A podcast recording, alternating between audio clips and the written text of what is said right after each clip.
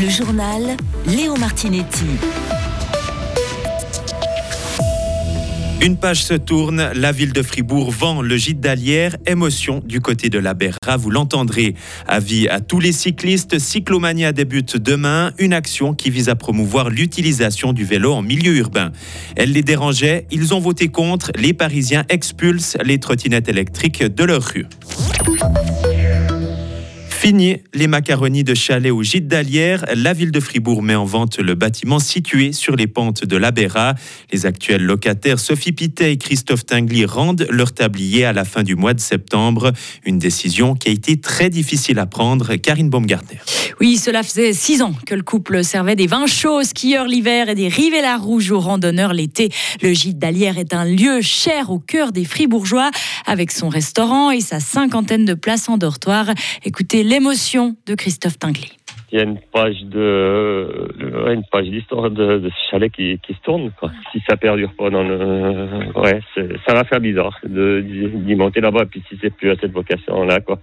Les souvenirs et tout, c'est vrai que euh, les, les, moments qu'on a vécu euh, là-bas avec les ouais, les soirées de randonnée, des choses comme ça, c'est je pense que chacun peut raconter euh, des anecdotes là-dessus, des souvenirs. Euh, c'est juste incroyable. Quoi. Puis, euh, puis ça, ça va, ouais, ça fait bizarre. D'y monter là-bas puis de ne plus voir l'étoile briller euh, euh, devant le gîte, ça fait bizarre.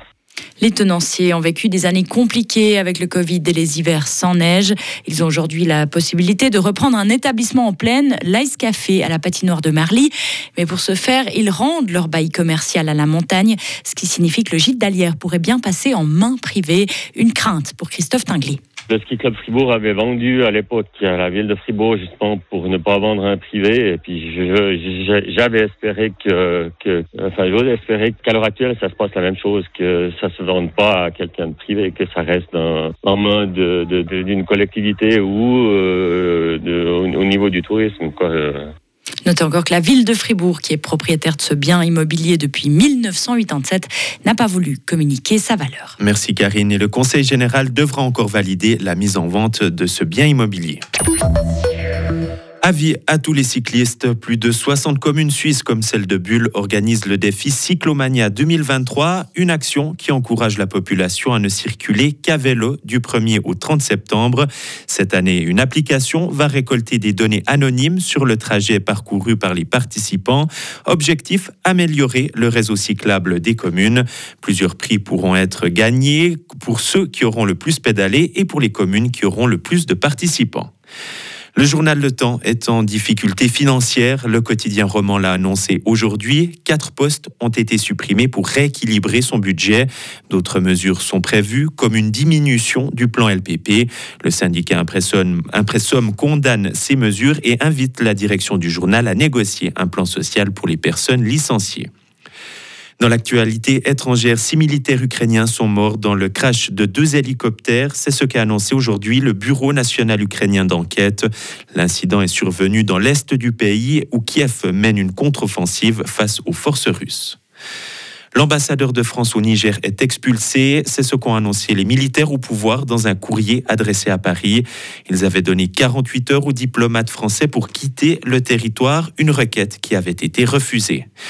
Et enfin, la ville lumière tire la prise des trottinettes électriques. Les Parisiens qui ont voté, euh, ont voté, elles seront bannies des rues de la capitale française dès demain. Cela faisait cinq ans qu'elles étaient disponibles en libre service. Les trois opérateurs qui se partageaient le marché vont les envoyer pour la plupart dans d'autres villes. Les vélos en libre service sont de leur côté prêts à prendre le relais. Retrouvez toute l'info sur frappe et frappe.ch. La météo avec Helg Agividier, votre partenaire pour la réparation et maintenance en chauffage, sanitaire et ventilation est là pour vous. Helg.ch le temps sera bien ensoleillé pour euh, ce vendredi avec des températures en hausse, 25 à 26 degrés. Ce sera pareil pour euh, le week-end, toujours euh, du soleil avec quelques passages nuageux par moment. Températures qui vont augmenter, qui seront estivales, 27 à 28 degrés pour samedi jusqu'à 29 degrés pour dimanche.